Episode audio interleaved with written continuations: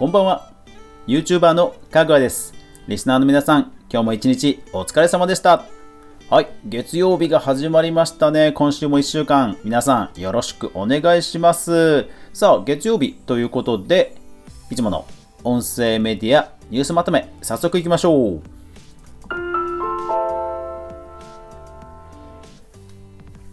はい。では、いきますね。えー2020年7月第2週、7月6日から13日までに見つけた音声メディアの関連ニュースまとめです。さあ、今週の注目ピックアップなんですけども、いや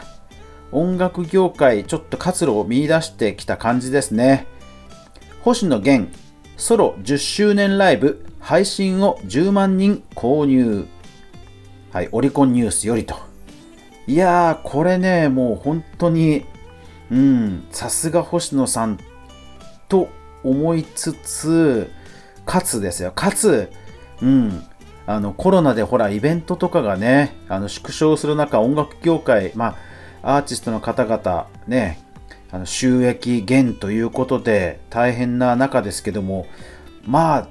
ライブ配信、ここにどうやらなんか活路がね、えー希望が出てきそうですね。10万人ですよ、10万人。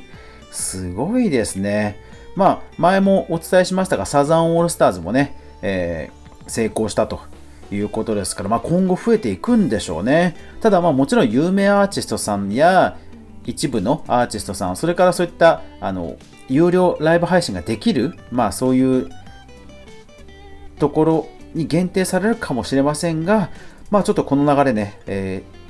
続きそうですので注目していきたいと思います。プラットフォームビジネス関連ポッドドッグ話題のポッドキャストが見つかる日本放送リリースよりはい、えー日本放送がですね、えーなんと新しいアプリをリリースしました。えーポッドキャストの、まあ、アグリケーションアプリですね。要は、ポッドキャストっていろんなサイトからね、えー音声データを配信してるわけですけど、それをアグリケーション、要は集めて、で、これの新しいところは、なんかその番組とか配信エピソードにタグ付けをして、ユーザーがいろいろこうなんか探しやすくするとか、人気が、人気のランキングができるとか、そういうのが機能らしいです。で、えー私のかぐわ飯も登録、通り、審査が通りましたので、え24アプリ目ということで、ポッドドッグにも配信無事できました。まあ、今後ね、えこういう動きちょっと注目していきたいですね。ポッドキャストが熱い新聞との相性は東京新聞。うん。東京新聞がね、こういう記事を出すんですね。まあ、いわゆるコラムなんですけども、ポッドキャスト全般について知りたい人には、えー読み応えのある記事になっています。Spotify が自分だけのワークアウト用プレイアイプレイリストを作成する特設サイトを開設と、えーミュージックガイドマガジンと。うん。プレイリストを作成するサイトを作ったってことなんですね。いや、どんだけプレイリストで力入れてるんだって感じですよね。でも、まあ、伸びてるってことでしょうね。まあ、コロナ禍ですから、まだまだ伸びると踏んだんでしょうね。さらに Spotify。Spotify が DC コミックスのヒーローたちによるポッドキャスト配信決定アドギャングよりと。うん。えっ、と、バットマンやスーパーマンといったキャラクターがいるそうですが、まあ、オリジナル番組ということなんですかね。いやー、ほんと、勢いありますね。本田圭佑、著作権フリーの曲を僕に作って、ツイッターで呼びかけ、著作権者が反応。J キャストニュース。うーん、これね、なんか真偽のほどはよくわからないんですよ。ツイッターなので、えー作ること自体は報酬が発生するのか、もうすべてフリーなのかっていうのは真偽のところはわからないので、えー作曲家の人たちがツイートでいろいろ反応してるっていう状況ですね。まあ、ただいずれにせよ、うん、ちょっとトラブルになりそうな気はしますが、ただまあ、ね、あの、この間の、えー YouTube、I えーコンテント ID の件もあります。あの、サンドウィッチマンさんの件もありますので、まあちょっと今後まだまだこういう案件ね、増えそうな感じで、ちょっと、うん、嫌ですね。山下達郎初のライブ映像配信が決定。時事 .com よりと。うん。えー、これは音声だけではなくて本当に高音質動画配信サービスのミュージックスラッシュという、えー、スプーンの関連会社なのかな、えー、そこのリリースなんですがまあ有料配信ライブの有料配信の流れということでピックアップしましたまあ本当今後続くんでしょうねでも高画質ライブ山下達郎さんですかすごい人招聘しますねすごいなスタンド FM がアカウント登録の方法としてサインイン with Apple を導入。Apple のね、あの ID で入れるやつですよね。これなんか最近見ますよね。増えそうですね。えー、それからスプーンもアップデートしてました。なんか配信レコメンド機能が、ま若干改善したとか、などなどだそうです。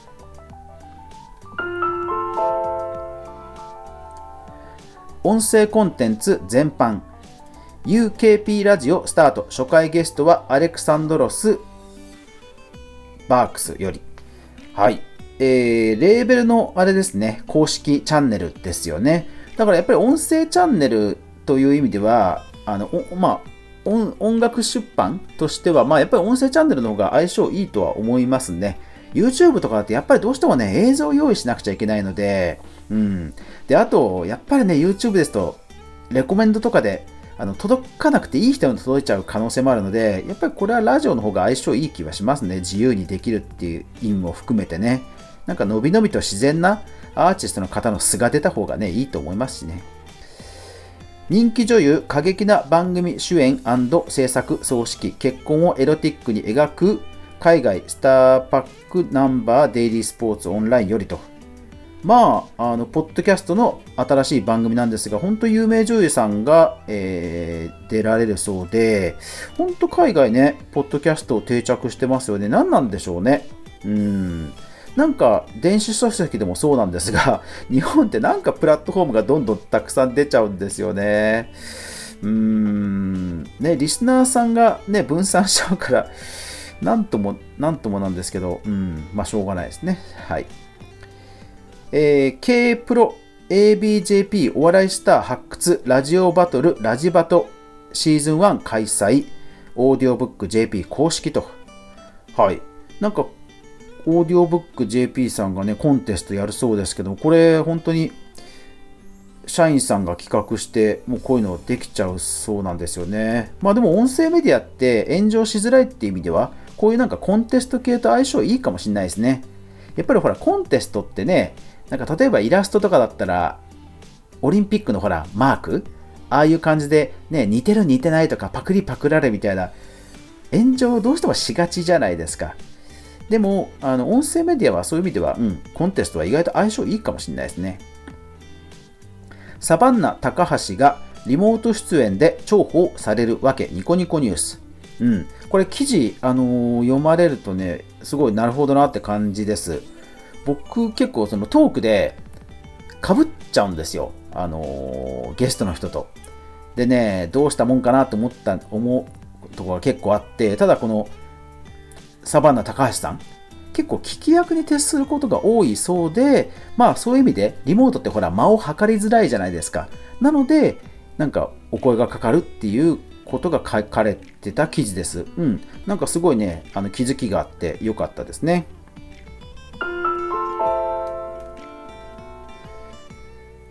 データ、統計関連その他、えー、Apple Podcast、Spotify、Castbox などなどトップキープレイヤーを使用して世界のポッドキャストプレイヤー市場を調査する包括的な調査ムービーバンクオンライン、まあ、いわゆる有料のビジネス調査資料なんですがが、まあ、発売されたというニュースなんですがいやー、これ読んでみたい。これ読んでみたい。どっか、あのー、ね、どっかのメディアさんが購入して、ちょっと抜粋とかを 出してくんないですかね。これ読んでみたいですね。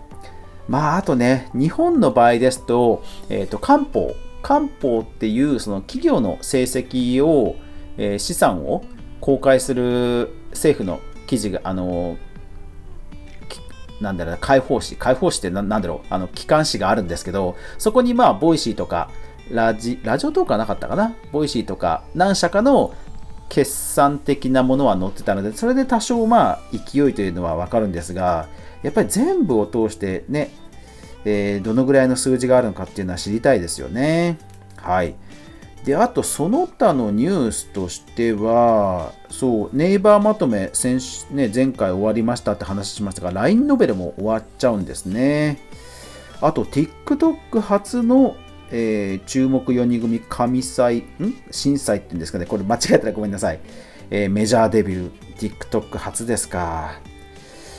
うんまあ、今週もあれですね、やっぱりポッドキャスト以外のところではあまりトピックがなかった印象ですが、まあまあ、あんまり新しいことがなくてもね、平和なのが音声かなという気はします。まあ、とはいえ、とはいええー、個人的にはそろそろあの、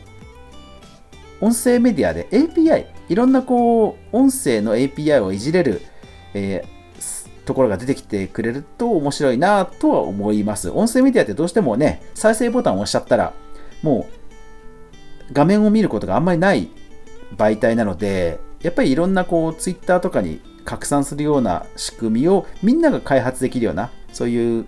テクノロジーを少し公開してくれるようなところがあると、うんえ面白くなるかなと思うんですが、いかがでしょうか？開発や CEO の方聞いていたらぜひ検討してください。